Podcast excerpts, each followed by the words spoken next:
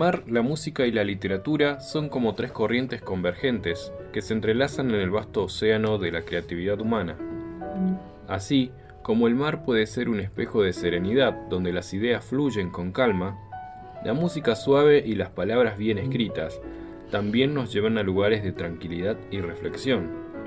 Cuando las notas musicales acarician nuestros oídos o las palabras de un autor talentoso nos envuelven encontramos refugio en ese plácido rincón de la mente.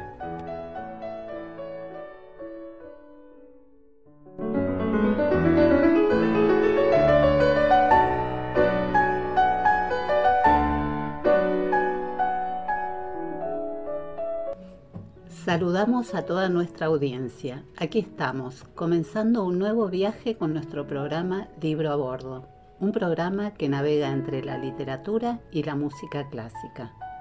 Somos Pablo Fleitas y Adriana Vialous, piloteando la nave que nos invita a una nueva travesía cargada de palabras y melodías.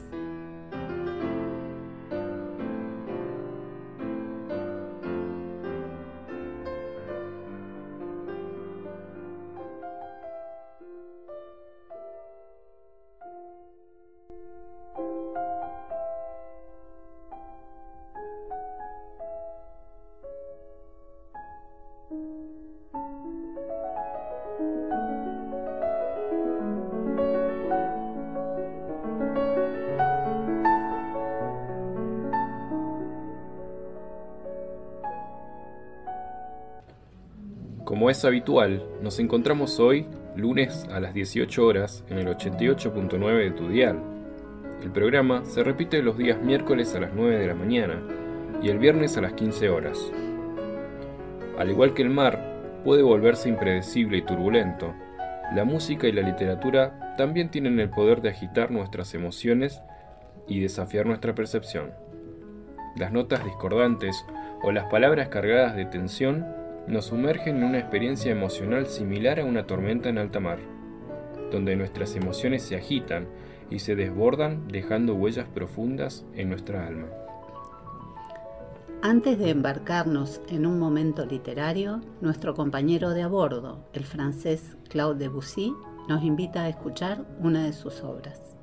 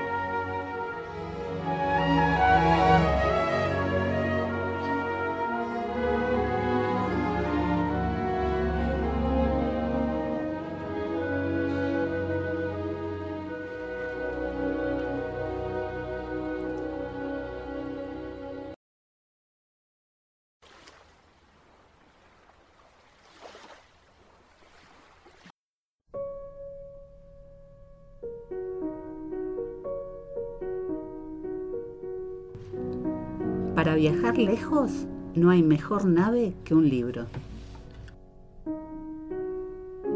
Soltando amarras, momento literario.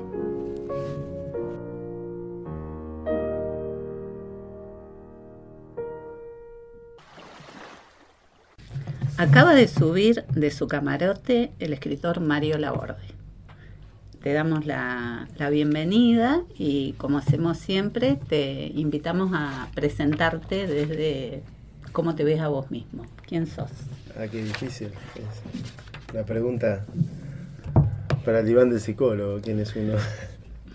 Eh, porque uno se define habitualmente eh, por su tarea y no por, por quién eh, es, digamos, porque uno es demasiadas cosas dependiendo del rol donde se encuentra.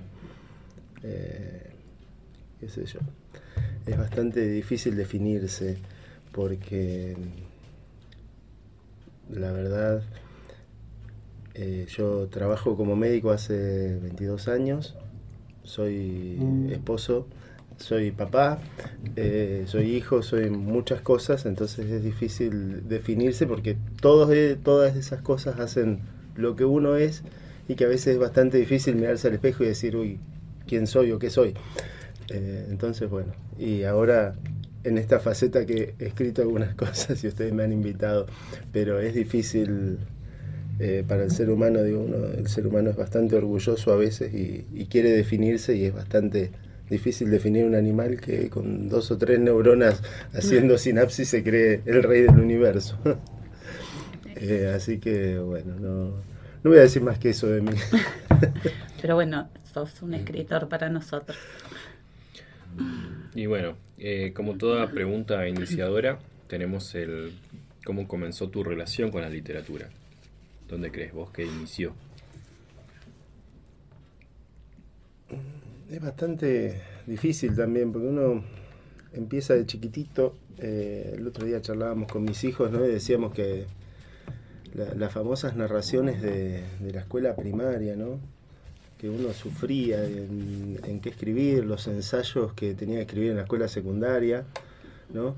y uno se, se, choca con, la literatura a veces, yo digo que cuando uno escribe narrativa, tipo cuento y demás, uno escribe de eh, su sueño, de su imaginación, en cambio cuando uno escribe poesía, escribe de su emoción, digamos, ¿no? Entonces, cuando uno cuando uno se choca con una emoción, por ahí sale de escribir un poema, más o menos, entonces yo, por ahí mis primeras escrituras eran, eran más tipo poemas.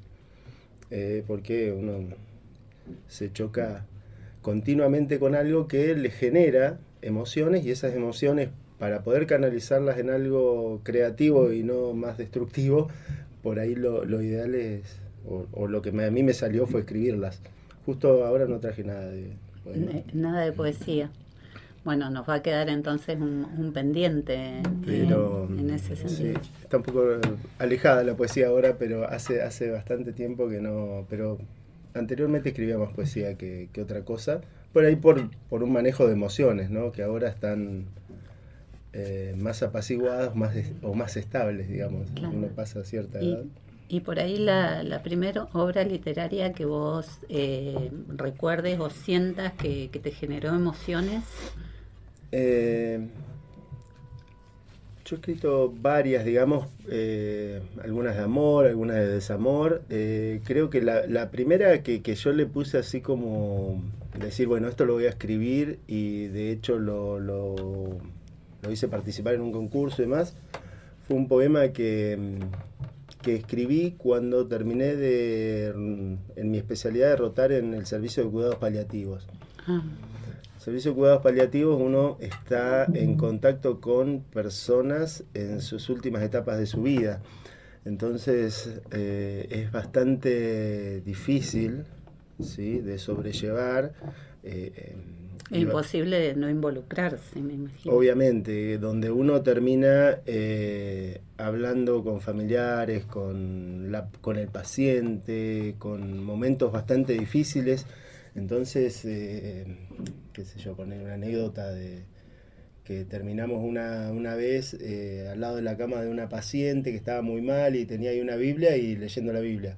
Ponele, ¿no? Entonces eh, leímos un salmo con ella y, y uno ve que esas cosas eh, terminan ayudando, ¿no? Entonces de ahí, de toda esa vorágine de cosas, terminé escribiendo un poema que lo leí cuando eh, terminé de rotar. Hice llorar ahí a las médicas del servicio. Eh, bueno, pero esa fue la, primera cosa que yo escribí un poco más estructurada y que después alguien la editó para, para sacarle algunas repeticiones y cosas que, que yo no, que en la inexperiencia uno comete a veces claro, cuando empieza. Mira, bueno. Casi tiene algo que ver la siguiente pregunta, que es cuando empezaste a escribir. Aparte de, lo que nos estabas contando. Sí, empezar es, como te digo, escrito desde, desde la juventud temprana, digamos, de cuando estaba en la facultad, algunas cosas. Vengo de, de una familia, mi, mi papá escribe, siempre escribió, digamos, eh, una poesía mucho más criolla por ahí.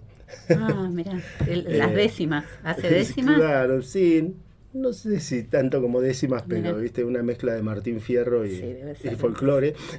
pero bueno, cada tanto escribe y escribe bien.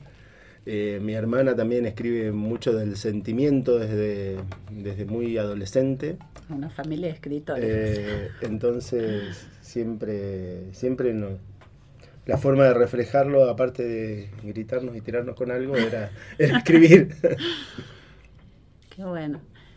Y, bueno, por ahí eh, ahora como, como que te estás encontrando más con este género que es el narrativo, ¿no? Eh, al, leer tu obra pensábamos eh, en esto de si vos tenés alguna estructura eh, prefijada, o sea, como que te gusta cierto principio, que terminen de cierta manera, o te va surgiendo y, y, así llegas al final. Un poco va surgiendo, tengo un vicio, que ustedes lo van a ver cuando, cuando leamos algo, que es eh, como que hay una finalización medio abrupta y medio dudosa o medio abierta a veces en, en mis cuentos, que, es un vicio que tengo que corregir, digamos, ¿no? Pero eh, a veces uno está con la idea en la cabeza y da vuelta, da vuelta, da vuelta, da vuelta, da vuelta. Eh, y por ahí se sienta y en 20 minutos escribió. Claro, o sea, lo dejas madurar. Sí, sí, por ahí está. O las bases de lo que uno va escribiendo es totalmente distinto. A veces por ahí es una historia, a veces una nostalgia, a veces eh, un sueño, lo que fuera, que, uno puede acordarse. El otro día le mostraba a una de mis compañeras, digo, mira, esta, esta nota me desperté así medio en un sueño y siempre uno dice, uy, soñé, tuve un sueño terrible, pero no me acuerdo.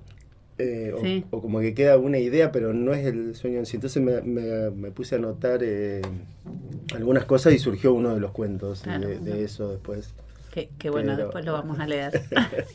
y bueno, eh, un poco como para que la audiencia sepa a qué te referís, eh, te invitamos a, leer eh, el, e, ese cuento que, que, nos habías compartido. Bueno, este se aleja un poco de la de lo habitual, porque no, no suelo escribir nada más muy épico, pero salió así por, por esta causa, digamos. ¿sí? Eh, y en realidad es un resumencito porque esto está preparado para hacer algo mucho más largo que por una cuestión de para el momento que se escribió fue resumido, pero ah, tuviste como que acortarlo. Tuve que acortarlo sobre todo en el desarrollo de cada una de las de las situaciones. Eh, quedó como una mera introducción a algo nomás. Eh, el día no podía pintar mejor el cielo completamente despejado, apenas una brisa del norte y una temperatura sumamente agradable. Estacionamos en la caseta del guardafauna debido a que es obligatorio registrarse antes de iniciar el sendero de trekking que empezábamos. Una vez cumplidas las formalidades, Ernesto, el guardaparque, nos pasó un mapa detallado, nos comentó el clima que prometía una semana de lo mejor y algunas recomendaciones para las picaduras de insectos, lastimaduras, ampollas. Revisó nuestro botiquín obligatorio y nos dejó partir. Este viaje lo había deseado desde hace muchos años, pero por una cosa u otra siempre estaba postergado. por el físico, que cuando estaba mucho más gordo no me daba, por el trabajo, que siempre me ocupaba los fines de semana y si no trabajaba descansaba. Pero ahora iba a pasar, por fin. Y eso no se podía aplazar más, ya que Amaro, mi hijo, el mes próximo se iba a estudiar a Buenos Aires. Habíamos alquilado equipos, cargas, carpas, mochilas, bolsa de dormir, compramos ropa y botas adecuadas, va, compramos para él. Yo tenía las mías que había comprado cuando soñaba subir el volcán Lanín, cosa que nunca ocurrió. Arrugué, con una y mil excusas, pero arrugué. Mochila al hombro, cerca de las 10.30, largamos, dijimos, y salimos. Los dos primeros kilómetros nos parecieron fáciles. Charlamos de a rato sobre el viaje, las expectativas, la despedida. Se me asomaba una lágrima. Siempre fui un bonachón sentimental. Y que se fuera de casa el menor de mis hijos era algo que me movía. Amaro se reía, como siempre, me palmeó fuerte la espalda y tomó la punta. Sergi, nuestro perro, nos acompañaba tomando la punta un poco más adelante que Amaro. A veces desaparecía un rato, nos alarmaba y aparecía enseguida mirándonos como si dijera la tengo mucho más clara que ustedes, no se preocupen que no me voy a perder. Cuando se hicieron las 14.30 paramos a comer. Un tronco a un lado de un arroyito sin nombre nos sirvió de mesa. Comimos unos sándwiches de milanga, descansamos un rato. Amaro buscaba señal de celular, el iluso. El bosque del sur de Neuquén era un lugar paradisíaco, pero los servicios no eran una, un fuerte en la provincia. Apenas había señal en las ciudades y en los pueblos solo en algunos. Todo cambió cuando Sergi empezó a correr y ladrar como loco. Me caí hasta las patas pensando que era un puma. Corrí entre las araucarias y pinos, corrió entre las araucarias y pinos muy rápido, sin dejar de ladrar hasta que lo perdimos entre las cañas y solo escuchábamos sus ladridos a lo lejos. Pará, pará, Amaro, no te enloquezcas a seguirlo, que nos vamos a perder, le grité. Vamos despacio, fijándonos los reparos del camino, así podemos volver. Caminamos un rato hasta encontrar un camino con sus huellas y lo seguimos dejó de ladrar después de un llanto y ahí corrimos pensando que algo lo había atacado. Cada uno agarró un palo por las dudas, corrimos unos 300 metros calculando por el cansancio que nos provocó y llegamos a un charco de unos 3 o 4 metros que estaba justo en el camino. Pero ahí en el camino terminaba y también las huellas de Sergi. Del otro lado del charco un muro de roca no tan grande, de unos 3 por 2 metros, bloqueando el camino un color ocre con varias escrituras, por decirlo de alguna forma, parecía una lápida gigante. Como las huellas de Sergi llegaban hasta el borde del agua, quisimos buscar dentro del charco, por si era profundo y algo lo había tirado ahí. Pará, pará que mete un palo primero, le dije a Amaro. Cuando metí el palo, nunca toqué el fondo, y eso que el palo tenía como un metro y medio. En ese momento todo se nubló en mi vista. Todavía se me pone la piel de gallina al escuchar el susurro en mi oído. Todo va a estar bien. En esa voz suave de mujer, me tiré para atrás de un salto con un tremendo susto. Sentí que el palo en la mano como algo vivo. Al mirarlo tenía una forma diferente, era como si tuviera un mango de donde se desprendían cinco brazos. Tanto el mango como cada brazo tenía impreso una serie de caracteres o runas, cada una diferente a las demás, como en otro idioma. Extrañamente me pareció leerlo y más asombradamente comprenderlo. El mango decía, estos son los cinco juicios. El primer brazo Hasum, el segundo Ismifrum, el tercero Jael Nardorsan, el cuarto Mielelén, el quinto Terra. Caí hacia adelante sumergido en el agua, desesperado por salir, chapoteé y chapoteé, no sé cuánto tiempo pasó. Para mí fue eterno. Recorrí mundos desolados cubiertos de guerra y cadáveres, donde no quedaba nada. El dolor de cada planeta era insoportable. La insondable desolación que me invadía era indescriptible. Si no estuviera mojado por la caída en el agua, pensaría que me oriné en los pantalones. Cada mundo estaba seco y sin vida. Solo cuatro. El quinto, obvio, era la Tierra, que no escaparía de un destino apocalíptico. No supe la fecha ni tiempo aproximado, pero dentro mío estaba muy seguro de esta destrucción futura. No supe si eso era una señal para intentar cambiar algo, una advertencia, un viaje a través de un portal preexistente que ni siquiera porque yo veía eso. Estaba en un pánico total. Me costaba respirar, dudaba que si volvía a la Tierra aún estuviera ahí. Mi familia, pensé, con el mayor de los pánicos. Me despertó de golpe la lengua de Sergi lamiendo mi cara. La preocupación invadía el rostro de Amaro. Te caíste al saltar de un tronco, pensé que te matabas, me dijo. Me cargaron una camilla, la enfermera me ponía una venda en la cabeza diciendo, tranquilo, todo va a estar bien. Se me puso de nuevo la piel de gallina con un escalofrío que me llegó hasta el alma. Está buenísimo. Es, eh, es sorprendente cómo en ese eh, único párrafo, eh, lográs que uno se olvide de que estaban yendo por, por el camino y haciendo una travesía, y uno como que se concentra en ese mundo otro que aparece con, con los símbolos, las runas. Eh, eh, está muy bueno, muy, muy bueno. Y, y bueno, y, y ese otro mundo, esa, esa lectura, eso de cómo lo, lo inventaste. Eh, yo soy bastante fanático de leer fantasía épica. Eh, de leer y de mirar películas. Soy bastante mirador de series y películas, no solo lector, pero eh, me gusta la fantasía épica. Eh, y dentro de, de eso, digamos, la, la idea era desarrollar un poco más cada uno de los mundos. eh, que probablemente lo haga en algún momento. Queda para la novela. Claro, y, y cada uno de, de sus destinos, ¿no? Eh, ¿Y por qué? Entonces, eh, uno de esos mundos, eh, su pecado, por decirlo de alguna forma, es la apatía, ¿no? Donde eh, cada uno se empezó a enfocar en sí mismo eh, y dejó de hacer eh, las cosas que se requerían para persistir como especie digamos, ¿no? Entonces eso lleva a un adormecimiento colectivo, digamos, Claro. ¿no? Entonces, eh, otro es un mundo de dos especies diferentes que se combaten, digamos, ¿no? Donde uno Una es lucha el, permanente. uno es eh, el cazador y, digamos, el que está en la cadena alimentaria del otro, de dos, de dos seres que poseen cierta inteligencia y reaccionan completamente con violencia, entonces su, su ira y su odio son su pecado, digamos. Sí. Eh, bueno, y el nuestro sería, siempre digo yo, el orgullo. El orgullo y la vanidad que está destruyendo a las personas y al planeta, ¿no? Y se ve cada vez más, entonces eso va Está- está desde, bueno. la, desde la invención de la religión hasta Sí. Yo digo, somos, somos tan orgullosos los seres humanos, siempre dije yo, el pecado original es el orgullo, porque ¿no? lo dice cualquier religión que uno vive, lea, digamos, ¿no? donde dice, por ejemplo, la cristiana dice eh, que el ser humano peca porque, porque quiere ser igual a Dios. Claro. Entonces somos tan orgullosos que no solo eso, sino que decidimos en algún momento no ser una casualidad, sino que debíamos ser algo más, porque ¿cómo Claro, vamos a ser sí, una casualidad? los únicos. ¿no? Entonces, eh, alguien debe haber pensado en nosotros como algo especial, importante y nos creó. ¿No? Y nos creó a nosotros así, lindos, bonitos y como Sí, y somos, diferentes. y no al otro de distinto que eh, y eso ha llevado a que el mundo esté en las condiciones en las que está, ¿no?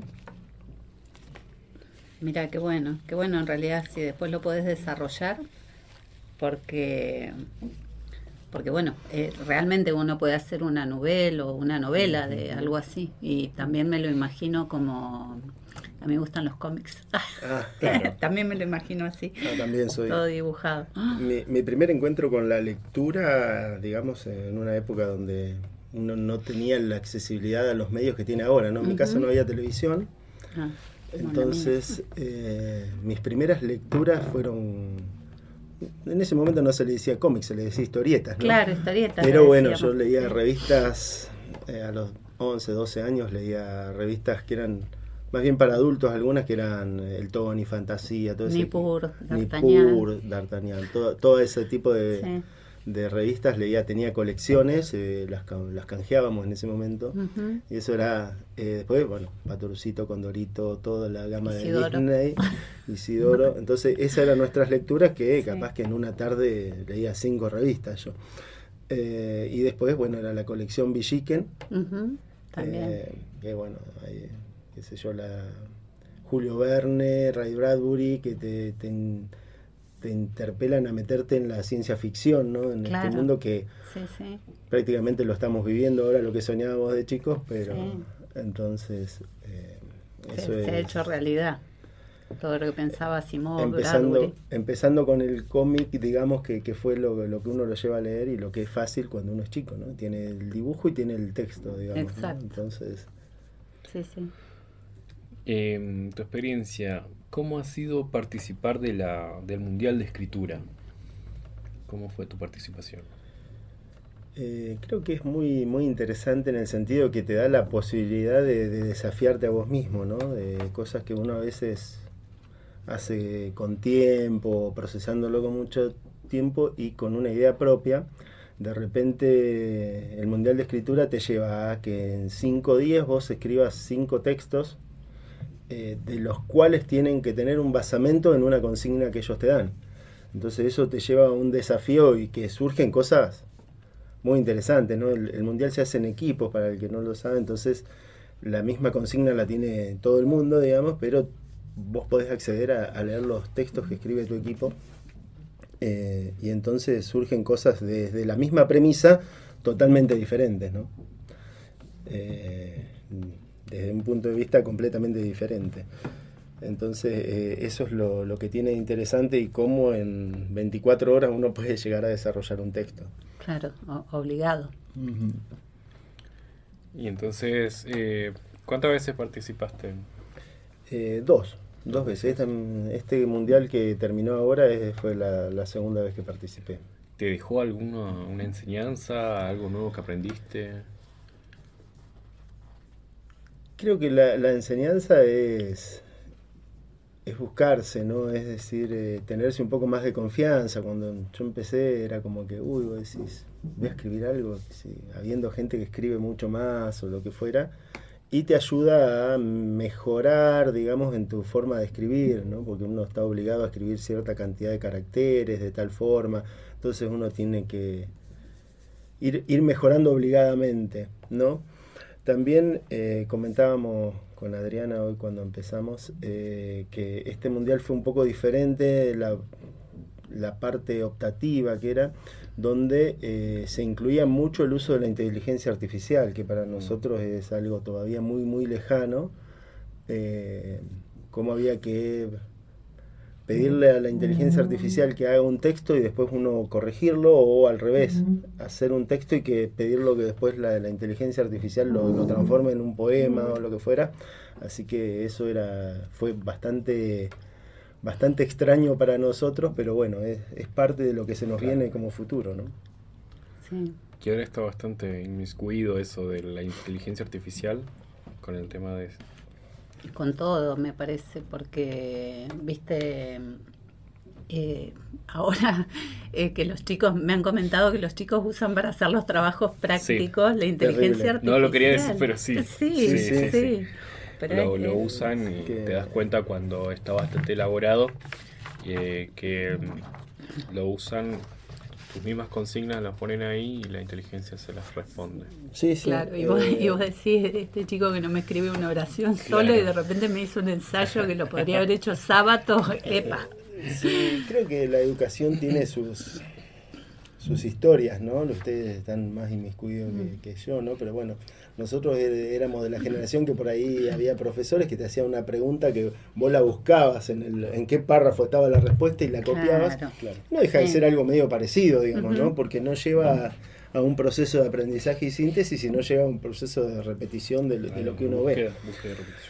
¿Cómo es? Entonces no es que uno dice, Las bueno, nuevas repeticiones, ¿será? claro, entonces... Eh, eh, es, algo, es algo distinto como los chicos ponen esto y yo me mostraba a mi hijo eh, cómo lo hacían y, ah. y le digo, no, no, mira, fíjate que eso está re incompleto, así que tenés que ponerle eh, más preguntas. Entonces cambiaba la pregunta, entonces cambiaba la respuesta o la ampliaba la respuesta entonces, porque es Que también es una forma de aprender, si se quiere, digamos, si el chico tomara el texto que le devuelve la inteligencia artificial para poder ampliarlo, para poder darse cuenta de dónde hay errores, porque a veces hay repeticiones o lo que sea, entonces, qué sé yo, capaz que es útil. No es más que cuando uno escribe en Google y que te, que te pone también un corrector de palabras, y no es que uno... ¿no? Entonces vos decís, uy, tuve una falta de ortografía acá, allá. Yo digo, la, cuando estuve en la escuela, eh, nunca me llevé bien con las letras. Ah. Siempre tuve mala letra, ahora no. ahora, ah. raramente, ahora no, no es una letra perfecta, pero es legible. Eh, y nunca, nunca tuve habilidad para la ortografía hasta que terminé la facultad y nunca tuve mucho de, ponerme a escribir o lo que sea, siempre me costaba más. Eh, raras cosas que uno dice, jamás voy a hacer nada con literatura y mira. Claro. Eh, pero si alguno de mis profes me, me viera. Pero qué fusión, ¿no? Eso de ser médico y tener buena letra, ¿no? Claro, no. No Sí, he hecho la materia de esa ilegibilidad, viste que. Mejoró a lo largo de los años en vez de ir empeorando. Claro. Eh, es Y- que genéticamente tengo una mezcla de la letra de mi mamá y de mi papá, digo. eh, que mi mamá es muy chiquita pero muy parejita, porque ella era docente hasta que se jubiló. Y mi papá siempre escribió muy bien. Ah, Mi papá no, no, estudió, no estudió más que la escuela primaria, pero él escribe muy bien. Escribe bien en cuanto a la expresión La y demás, pero todo. tiene muy buena letra. bueno, pero Digamos. además dijiste que era un poeta ya, así que Claro, eso. Sí, sí o Sí, sí. Vamos a hacer eh, un juego, le contamos a toda la audiencia. Eh, yo voy a aprovechar para leer Impaciencia, eh, otro de los escritos de Mario Laborde. Y entre tanto, le vamos a dar a elegir eh, cuatro naipes, que bueno, va, va contando Pablo de qué se trata cada uno.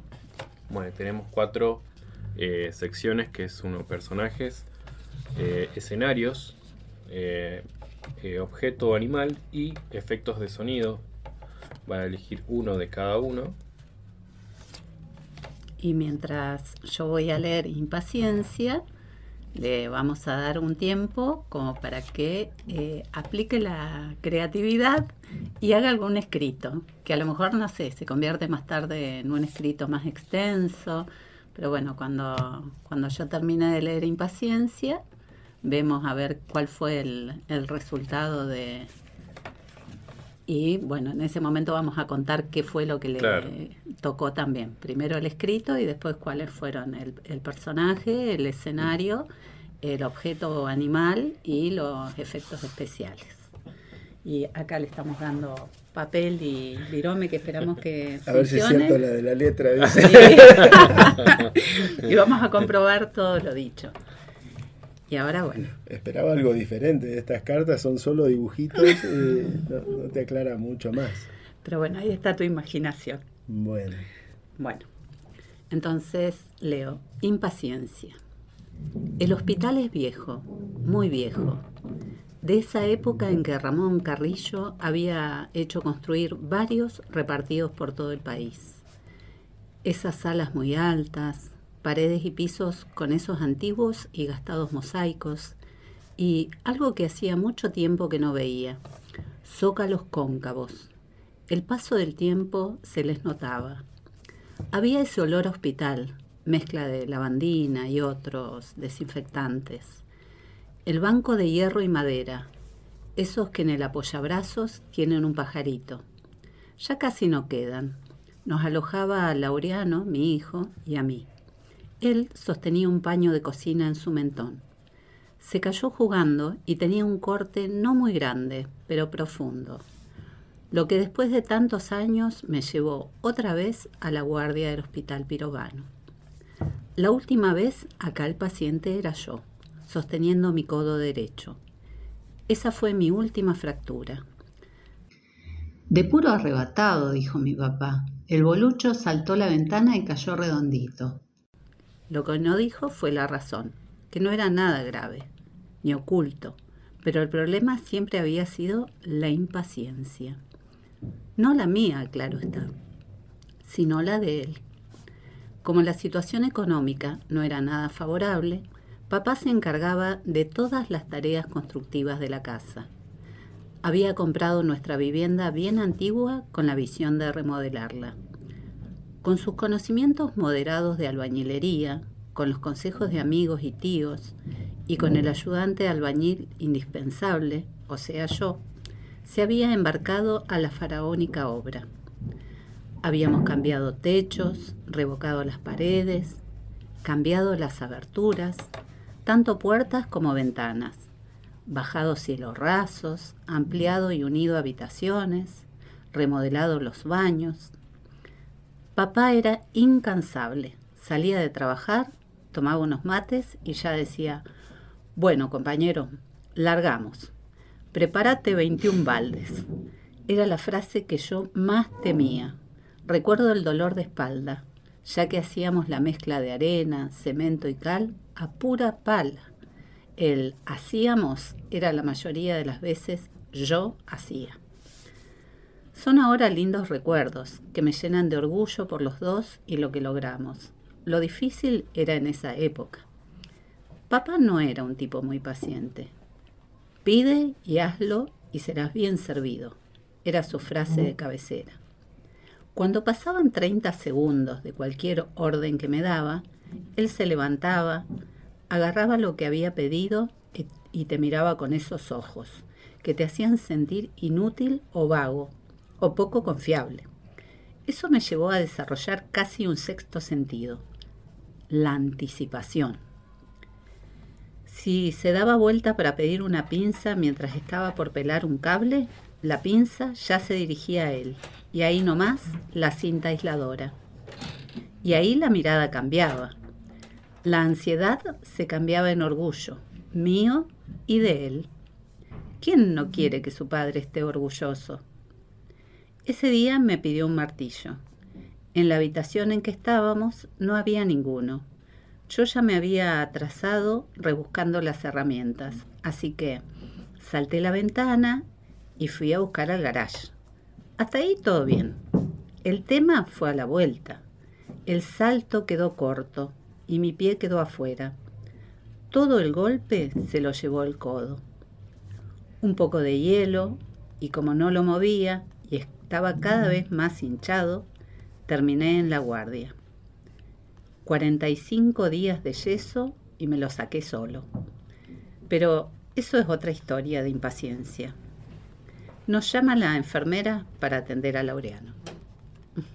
Este, este tiene algo de verosimilitud. Tal cual. es así, ¿no? Es así, es, eh, tal cual. Ah, me parecía, me parecía. Cuando lo leí me imaginé. cambian algunos nombres, pero es, es, una, es una anécdota de, la vida. o sea, ahí hay un, brazo fracturado que se acomodó. Sí, sí, en esa misma situación. Exacto. Muy bueno. Y, y bueno, algunas reflexiones, Pablo, sobre el, tema de, de, los escritos. Eh, Sí, estaba, bastante... No sé si quieres que lea este o, de, sobre este que estabas leyendo. Eh, no, este, este es una anécdota de la vida. Yo cuando lo leí dije, no, e, esto le pasó porque por todo el detalle y, bueno, me acordaba de, del hospital también, que justo lo, conocí. Eh, ¿Querés eh, más tiempo? Eh, Vamos con fantasma. Dale, dos minutos, uno. Sí, fantasma o podemos hacer Tengo un sueño. Ah, dale, vamos con Tengo un sueño. Bueno. Tengo un sueño. Me dormí anoche un poco tarde. Había bebido un poco más de lo que acostumbro, pero era una ocasión muy especial. Por fin, después de largos meses de lectura interminable, de monótona escritura, interminables citas y citas bibliográficas y testimoniales, mi tesis estaba lista para su defensa. Hasta llegar a la universidad nunca me habían interesado demasiado los derechos civiles, privilegios de clase dominante tal vez, pero desde que conocí al profesor Thompson, con su carisma, su oratoria y su vívida demostración día a día de cuán diferentes eran las oportunidades y obstáculos a cada persona según su historia, empecé a dudar mucho de mis convicciones. Tal es así que después de meses decidiendo un tema para la tesis del profesorado de historia, Joaquín, mi compañero, mitad en risa, mitad en serio, me tiró. Escribí de la historia de los derechos civiles. Si te la pasas hablando de eso con cada persona que te cruzas, tal vez te sirva de algo todo lo que has leído, aparte de, de repelente para chicas. Y se rió. Después de tantas noches sin dormir o descansando mal, de dar vuelta a los capítulos, de dudar si agregar o sacar un tema, un momento histórico, usar uno o varios países, eh, todos o algunos géneros, me había decidido por un tema difícil en la sociedad norteamericana, sobre todo para la gente afrodescendiente. Cuanto más me inmiscuía en el tema y me adentraba en el conocimiento de los involucrados, más me dolía. Me resultaba indignante la segregación, el maltrato, las persecuciones, que incluso los agentes de la ley solo eran otra herramienta de odio y represión. Decidí titularla Mi sueño, obviamente, en honor al Dr. Martin Luther King y a su icónico discurso del 28 de agosto de 1963. La primera hoja solo tenía esta cita. Hoy les digo a ustedes, amigos míos, que, a pesar de las dificultades del momento, yo aún tengo un sueño. Es un sueño profundamente arraigado en el suelo americano. Sueño que un día esta nación se levantará y vivirá el verdadero significado de su credo, afirmamos que estas verdades son evidentes, que todos los hombres son creados iguales. Todavía me duraba la resaca, me dolía un poco la cabeza, escuchaba un fuerte bullicio que no entendía bien. Me puse de pie, aunque no sé cómo, parecía que no controlaba mi cuerpo.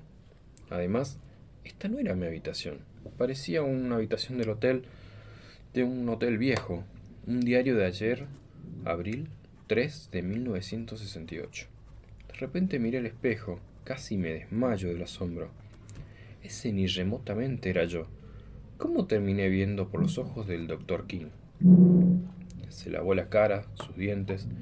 Yo solo podía ver esto, sin tener la más mínima posibilidad de interferir.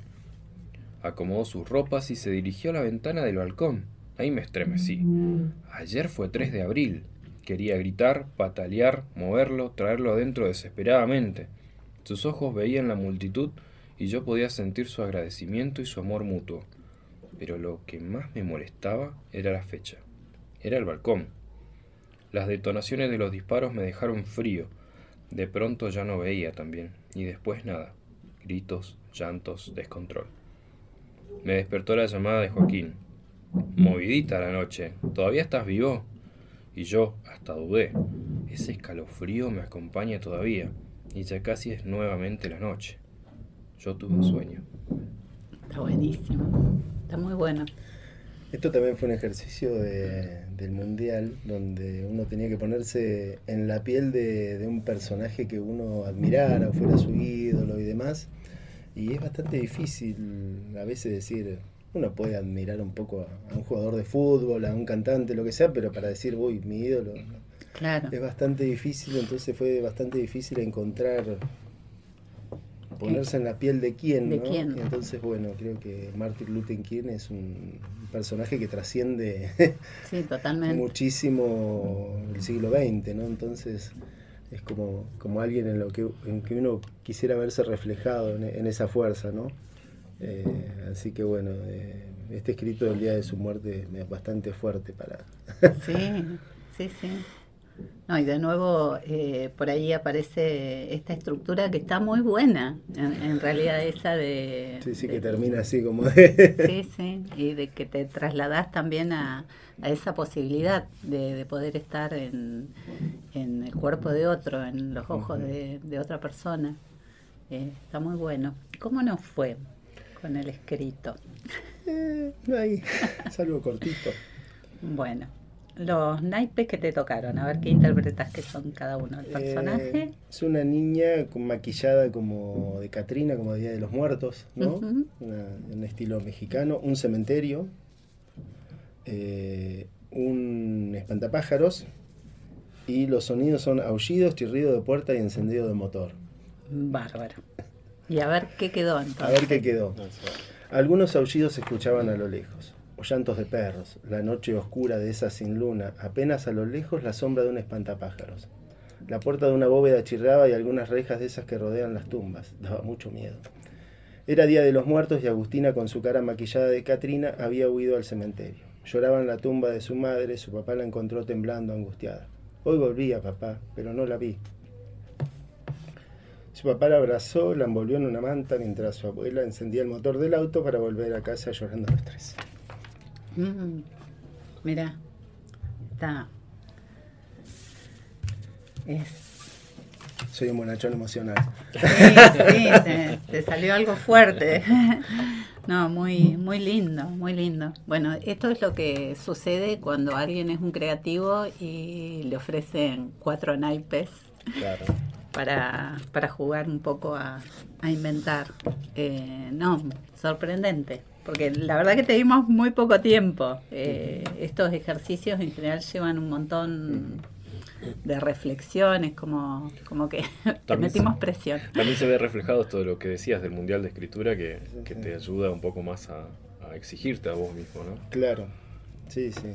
Eh, una cosa que se repite mucho en mi escritura que tengo que o desarrollar o, cambiar es el juego con la muerte. ¿no? Entonces esto es como que eh, siempre le digo Ana, tu hermana, es mi amiga, eh, ella habitualmente dice, ¿por qué no escribimos un libro o algo? Le digo, tengo que escribir un libro que se llame Cuentos de mala muerte o buena.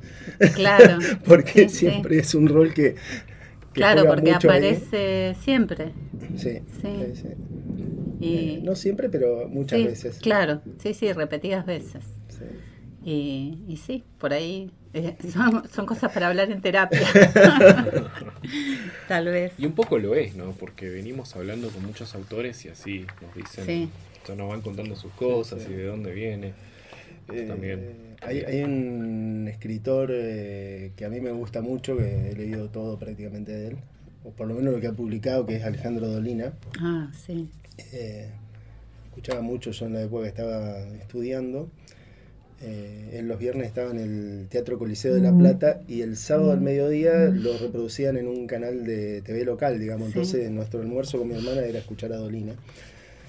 Eh, y ahí lo empecé a seguir y bueno, y, él en, uno de sus cuentos, ¿no? Eh, que habla de su banda de amigos, siempre se refiere más o menos a lo mismo y va desarrollando distintos cuentos, pero son muy repetidos sus personajes.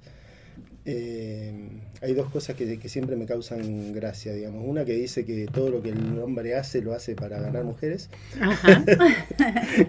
no, es tan, no es tan gracioso, pero eh, en, su, en su mentalidad de porteño suena gracioso. Eh, y la otra es que dice que todo lo que uno hace es para olvidarse de que vamos a morir, ¿no? Entonces dice, con los muchachos nos miramos, dice, y por ese, ese momento nos, nos dijimos como que eh, hacemos esto para olvidarnos que vamos a morir. Mm. Em, así que bueno, por ahí es. Tiene que ser un poco, bueno, y decís que te gusta Dolina, es uno de tus favoritos, leíste todo, ¿tenés algún otro favorito, alguna recomendación que le quieras dar a la audiencia de, sobre algún libro, alguno que tengas hoy en tu mesita de luz? Sí, ahora te doy... Leo, leo mucha, como te digo, fantasía épica. Eh, hay algunas páginas ahora que donde uno puede leer novelas chinas que son muy fantásticas. Eh, algunas son medio repetitivas y son muy largas a veces, por esto de la, de la aplicación, viste, hablando de las nuevas tecnologías, donde uno tiene que leer todos los días, entonces te suben dos, tres hojas todos los días de, una novela, viste, entonces se hace capaz. Eh, dos años de lectura, y vos decís, ya en algún momento te aburriste y, la, dejaste, ¿viste? Eh, mira, en mi mesita de luz tengo tres libros ahora. Uno que es La filosofía de los Simpson. Ajá.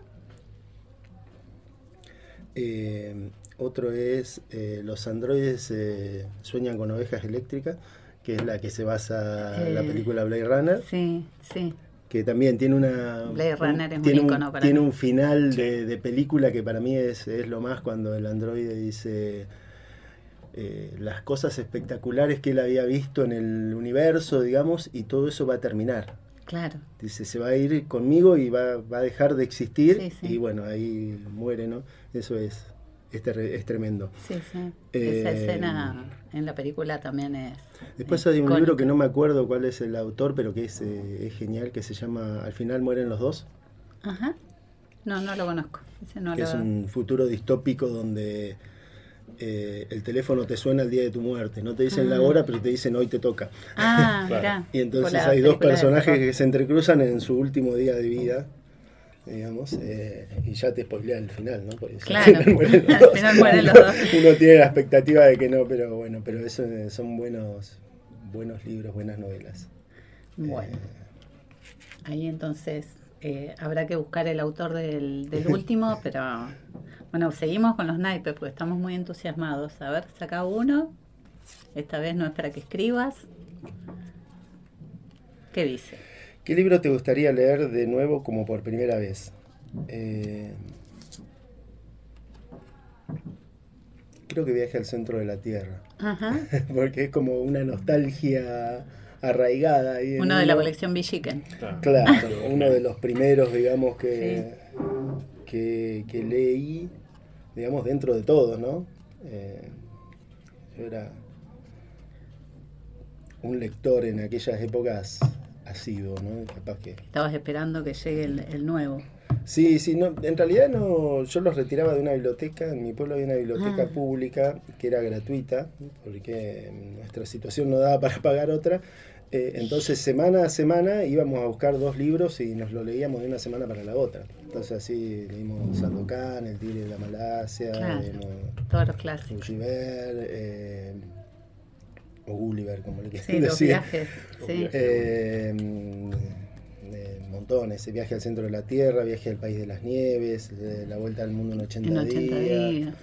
Todas esas novelas clásicas que, que ahora los chicos no saben de qué hablamos, pero para nosotros eran todas las todas las que leíamos. Mi mamá tenía en una época bastantes libros también de la biblioteca Salvat, que eso ya es más viejo todavía, pero bueno, algunos de esos también leímos. Hasta partes de la Divina Comedia, ¿no? Leí toda porque los dibujos me daban miedo, pero... pero también, sí. Eh, bueno, y eh, sobre todo esto que vos escribís, eso, ¿pensás en, algún momento publicar en papel? ¿Te interesa? ¿O los medios digitales? O... Sí, es... Eh, es algo posible, digamos, ¿no? Pero no, no, es un plan a corto plazo por ahí, o no sé, se tiene que dar la oportunidad. Hoy por hoy eh, hay algunas formas de incluso uno mandar a imprimir su, su libro, ¿no? Claro. Eh, lo que pasa es que, bueno, está la situación de nuestro país siempre es muy cambiante, ¿viste? Y invertir en algo no, es tan fácil. Aparte, eh, la parte más difícil me parece a mí de, de, generar hoy por hoy un contenido en papel, escrito, digamos, un libro, por decirlo de alguna forma, es conseguir un editor. Claro. ¿No? Alguien Que, te pueda editar y que pueda, que pueda mejorar lo que uno... Claro, que te lea, para, como para poder hacerte también sugerencias, ajustes. Sí, sí, porque cuando uno, uno lo ve y queda bastante lindo, y después cuando lo vuelve a leer, leer, leer, leer, leer, empieza a decir, uy, esto acá queda como raro al leerlo, queda como... Entonces necesitas por ahí eso o tomarte mucho tiempo de vuelta y que no es tan fácil cuando la obra es de uno. Claro. Eh, incluso a uno... Corregirlo a, ese nivel, digamos, ¿no? Sí, sí. A uno a veces hasta se le pasan como errores que, que, lo leíste tantas veces vos mismo, tu propio texto, que no te das cuenta. Uno lo va completando en las cosas que faltan sin darse cuenta. Eh, en cambio, alguien despiadado eh, puede ayudar un poco más. Sí. Sí, bueno, yo le decía, porque estuvo en, en nuestro programa Ana y también estuvo Graciela Ferreiro, entonces eh, les decíamos esto de, que tienen que hacer alguna clase de publicación enmarcada como escrito del OSPI, no sé, un nombre algo más creativo, ¿no es cierto? Pero, pero porque son tres autores que trabajan en, el mismo lugar en salud. Sí. Y bueno, entonces, hablando de todo un poco, ya contanos un poco de dónde viene también tu inspiración para, para poder escribir. Eh, como, como te decía al principio, me parece cuando uno escribe narrativa eh, de lo que siente en el momento, de lo que de lo que sueña, de lo que de lo que lo estimula en ese momento, digamos. Entonces, como esto, pues surgen cuatro cartas y vos decís, bueno, me pongo a escribir, o surge una consigna, una idea, o tuviste un sueño o tuviste una idea que vos decís, uy, yo leí tal cosa, pero para mí hubiera estado bueno que fuera diferente, ¿no? Eh, entonces podés crear una cosa distinta. Eh, en cambio, cuando uno se siente de determinada forma, que por lo general no es feliz, digamos, cuando uno es feliz lo expresa de, no, necesita expresarlo porque es como... en cambio, cuando uno tiene periodos de ansiedad, de angustia, de dolor, eh, lo vuelca por ahí al papel como una cuestión casi terapéutica, digamos. Catarsis. Sí, así que de, ahí por ahí viene la, inspiración a veces. Y ahora voy eh, le elijo yo porque me gustó esta pregunta. Grandes autores han usado un seudónimo. ¿Cuál sería el tuyo? Eh, la vez que he participado en algún concurso usé una mezcla de, nombres de, de mi mamá y papá, ¿no? Entonces usé eh, el nombre de mi papá, el segundo nombre que es Adolfo, Ujú. y el apellido de mi papá, de mi mamá, eh, separado que era Adolfo Zagardoy. Ah, mirá, bueno, tenemos ya un seudónimo. Ese fue mi, mi seudónimo porque uno tenía que hacerlo con seudónimo para, Claro, para complica. participar, ¿viste? Sí. Y uno no, entonces, uno es un poco Como, eso. su- una como tu de alter ego o algo así. Claro. Mirá qué bien. Alter ego el es- escritor. Claro, muy, muy arraigado en la familia el, el alter ego. Claro. ¿Y entonces tenés algún horario, momento para escribir? No. No. No. Ay, lo No. acaba de demostrar un poco. No, no, eh, no, vos sabés que no, no tengo mucha producción tampoco, eh, es un poco... eh, Tenés las poesías Tiene- que nos tienen debés eso- para otra oportunidad. tienen esos momentos, digamos, eh, la poesía sí tiene su momento de cuando uno se siente así y necesita canalizarlo, eh, ese, ese es el momento, digamos, Claro. sea el momento del día que sea. Eh, después en el resto no. El otro día escribí mientras estaba de guardia, digamos, que tenía un rato ahí muerto y me puse a escribir un cuento eh, que justo se lo pasé a Ana porque era de, de una situación personal que estaba viviendo Ah. y, con una amiga y como es, y entonces ahí eh, son medios temas por ahí repetitivos, pero cuando me viene una, una idea o una imagen a la cabeza por ahí, la empiezo a desarrollar, desarrollar y después en algún momento... Ese es el momento, digamos. eh, como es, uno tiene. Primero viene la imagen, digamos, la situación y después uno la desarrolla, ¿no? Es, es así. eh. Eh, y a veces no, nunca se desarrollan, siempre están ahí y en algún momento si amerita que se escriban, se escribirán, pero no. no el, el disco duro de la cabeza está lleno de, de historias y de. Ahora, bueno, ahora nos vas a contar después de que lea Pablo, eh, a ver cómo surgió esa idea, para, para saber un poquito de la inspiración y que era lo que te preguntaba Pablo y además del contexto de escritura. Bueno, fantasma. Él miró la foto, sin ningún recuerdo, sin ninguna emoción. Una muñeca era todo lo que se divisaba. De lo poco que no se había quemado, tal vez, también una pequeña mano. Intentó recordar de quién fue, qué lo unía a esa muñeca. Casi sintió un dolor, una pena. La foto cayó entre las cenizas de la vieja casona, y él se evaporó.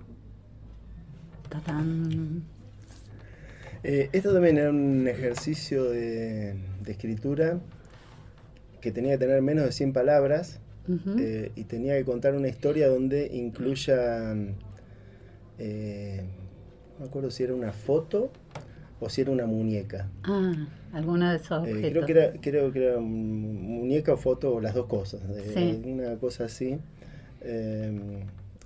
Entonces, eh, esto fue plagiado completamente de mi mente de dos situaciones. Eh, una frase de una canción de Sabina que dice La muñeca salvada del incendio Ajá. eh, y la otra es eh, una película que es muy, muy extraña, pero muy apasionante a la vez, sobre todo porque es prácticamente pasa toda la película viendo un fantasma en una habitación de una casa vacía, digamos, ¿no? No la vi. Se, se llama El Fantasma, justo. Eh, entonces, eh, esas son las dos cosas que me generaron, entonces, una... un- casi que no es un fantasma, es como el recuerdo de, de- de un ser, digamos, que están contemplando lo que quedó de las cenizas de su vida, digamos, con una fotografía en la mano que lo único que se ve es de, la- lo que queda de la foto que no se quemó, es una muñeca. Una muñeca. Sí, sí. digamos, ¿no? Entonces es como el último recuerdo al que se ata y ya se va. Ah, Es como, como eh, que vos te, te pensás desde adentro al personaje, me da la impresión, ¿no? Como... Eh, sí, probablemente. Sí, sí, sí. De que, no, de que Probablemente, no es algo en tercera persona que vos estás Sí, sí. mirando externamente, Claro. sino por cómo Sí, lo sí. narrás, es como que ves con sus ojos. Sí, sí, sos cada uno de los personajes. Por eso es como emotivo, digamos, ¿no? Eh, Claro. La situación. Sí, sí, porque la sentís, no es Sí. que solamente la pensás. Ujú. Qué bueno. ¿Y estás trabajando en algo en este momento? ¿Escribiendo algo? No, estoy desarrollando esto que les leí. donde eh, cada mundo va a tener, eh, o debería tener, capaz que en algún momento se escribe, si no, no, pero eso, eso es lo que se está desarrollando. Cinco juicios, que podrían ser cinco capítulos, tal vez, algo así. Sí, y por ahí alguna saga más de cuentos de acerca de la vida y la muerte, digamos. Para, para, para hacer ese libro que, que decís que va a tener. Y aparte uno se digamos, en mi profesión, lamentablemente, eh, tuve una época donde hacía nacimientos, que era uno de los eventos felices, digamos, eh, y nos, ahora me toca la, otra, la otra fase, digamos, donde estoy más, que nada acompañando los últimos momentos de la vida de las personas y claro. suele ser... Eh, cada, cada persona es diferente, ¿no? Cómo, cómo lo asume cómo lo asume su entorno, cómo se lo espera, cómo... Entonces eso, eso lleva a, mover un montón de emociones, digamos, sobre todo cuando uno pasa mucho tiempo. Hay gente que uno no conoce, digamos, toca la situación nomás. Pero hay gente que uno la ha acompañado durante muchos años y cuando llega un momento, momento, es como parte de uno también, ¿no? Porque una persona que uno conoce hace 14, 15 años eh, es completamente distinto a mm. una persona que conoció en ese momento, en una situación, sí. Que igual eh, tiene, tiene un contacto y tiene, y tiene una, una repercusión emocional en uno, ¿no? Porque no... Por supuesto, no puede uno ser ajeno a, a, la situación que está, que está viviendo una persona y una familia, ¿no? Entonces... Y bueno, y volviendo un poco a, esto de que, de que no te permite lo que dice Dolina, o sea, tu trabajo no te, no te permite estar olvidándote de que nos vamos a morir. No, no. Y uno creo que siempre sufre más o piensa más en el sufrimiento de la pérdida del otro, ¿no? En esto de las cartas, un día, eh, ¿cómo es? Eh, estábamos esperando para entrar a un restaurante y mi, y mi, cuñado tenía unas cartas, no me acuerdo ahora cómo se llaman, Aprender de Grande se llaman. Eh, ¿no? Entonces uno saca una carta y entonces te, te interpela una consigna para, para hablar. Para hablar Son cartas para sacar conversación y no estar mirando el celular. Eh, creo que me tocó una que decía, ¿cuál es tu mayor miedo? ¿No? Y entonces uno ahí empieza a decir, es la muerte, es la pérdida, es el dolor. ¿Cuál de, de todas esas cosas es, es el miedo al que uno se enfrenta en, en, la parte más interior de uno, ¿no? Porque uno dice, no sé, me da miedo a, a qué. Eh, creo que el dolor, la pérdida y la muerte son las tres cosas que van a estar siempre en...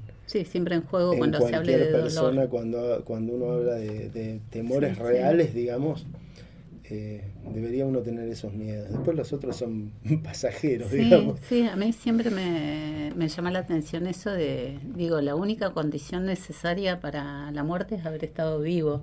Y sin embargo, eh, sabiendo todos que tenemos ese destino, es uno de los mayores miedos en general. Eh, ya sea a nivel personal o de justamente la pérdida del otro, la muerte del otro querido. pero bueno, son temas como para hablar. Claro, hay más para eso. O sea, también en aquellas películas o series que tratan la muerte, lo que las personas que están cercanas a la muerte no le temen a la muerte en sí, sino que le temen al olvido. Claro. Que es lo que más le les va a doler, más que la muerte, el olvido de esa persona. Claro, ahí entra en juego la, el tema de la trascendencia, que hace uno para trascender. Algunos escriben. Sí, sí. Eh, bueno, vamos a ir eh, dando un cierre ya a esta entrevista que, no sé, me encantó. Te, ¿Cómo te sentiste vos? Yo me sentí muy cómodo, el ambiente muy, muy distendido. Eh, generó un poquito de ansiedad esto de tener que escribir algo para ustedes en, el momento. pero bueno, es, es, muy interesante porque otro desafío, digamos. Un, desafío más, sí. Y bueno, te pedimos por ahí si le querés dejar un saludo a alguien especial, a la audiencia en general, decir algo. Eh, es difícil, creo que uno siempre debería, yo siempre voy a saludar a mi señora, que es la que más fe me tiene a veces y me, fuerza a hacer cosas, viste, que yo no... Un beso a Cari. No sería digamos, de, hacerlo, a veces no me tengo nada de confianza. Después a, Ana y Graciela, obviamente, que son las dos que me, llevaron a, empezar a escribir narrativa, porque yo no escribía narrativa. Eh, así que bueno, ellas me, metieron en este mundo y obviamente a la herencia de, que uno tiene familiar, ¿no? De, claro. De decir, bueno, eh, algo hay que hacer, pero bueno. Eh, a ellos y a mis hijos para que no se enojen nomás. Pero Por supuesto. se ponen celosos si no. Bueno. Nuestra nave vibra al compás de las olas, mientras nuestro invitado se aleja y el ritmo de Debussy nos incita a pensar en la literatura de nuestro protagonista.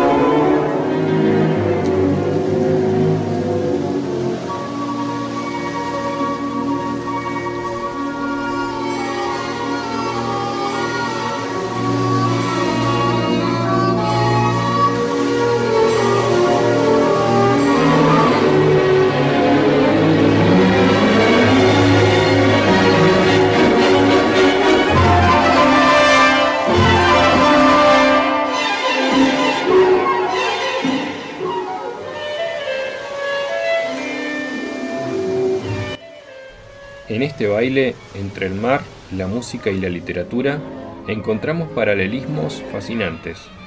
Cada uno de ellos tiene el don de transportarnos a paisajes diversos, desde los oscuros abismos de la impaciencia y los fantasmas, hasta las playas doradas de los sueños.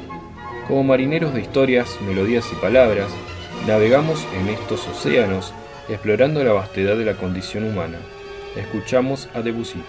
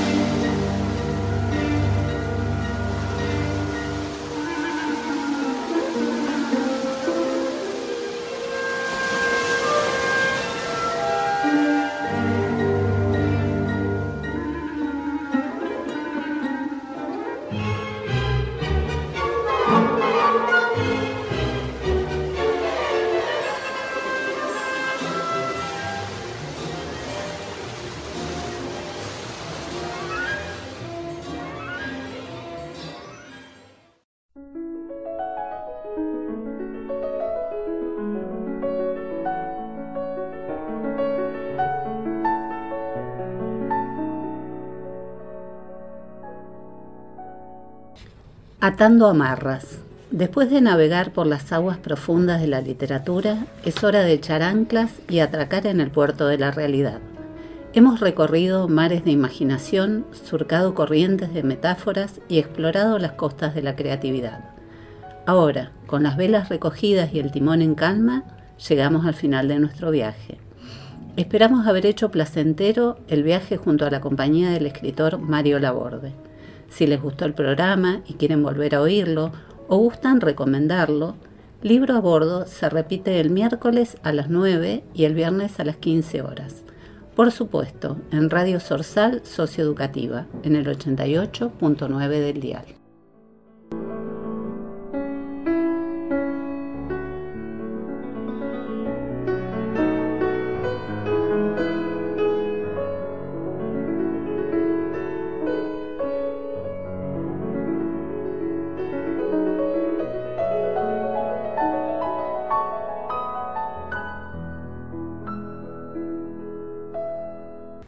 Si sos escritor zapalino y te interesa darte a conocer, te invitamos a escribirnos al WhatsApp 639066.